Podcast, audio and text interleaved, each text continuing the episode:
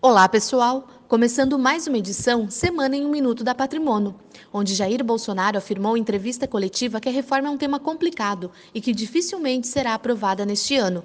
Joaquim Levi irá integrar a equipe econômica como presidente do BNDES. O economista Roberto Campos Neto, que ocupava cargo de diretor no Santander, aceitou o convite para ser presidente do Banco Central. A confirmação depende apenas da aprovação do Senado. As bolsas dos Estados Unidos subiram nesta quinta-feira, devido ao otimismo de que Estados Unidos e China possam resolver sua disputa comercial, após uma reportagem afirmar que Washington fará uma pausa em mais tarifas sobre importações chinesas.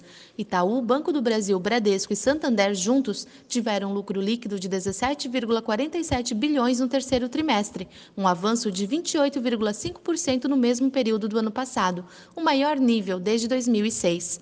Estas foram as principais notícias dessa semana. Um ótimo final de semana e até a próxima sexta-feira.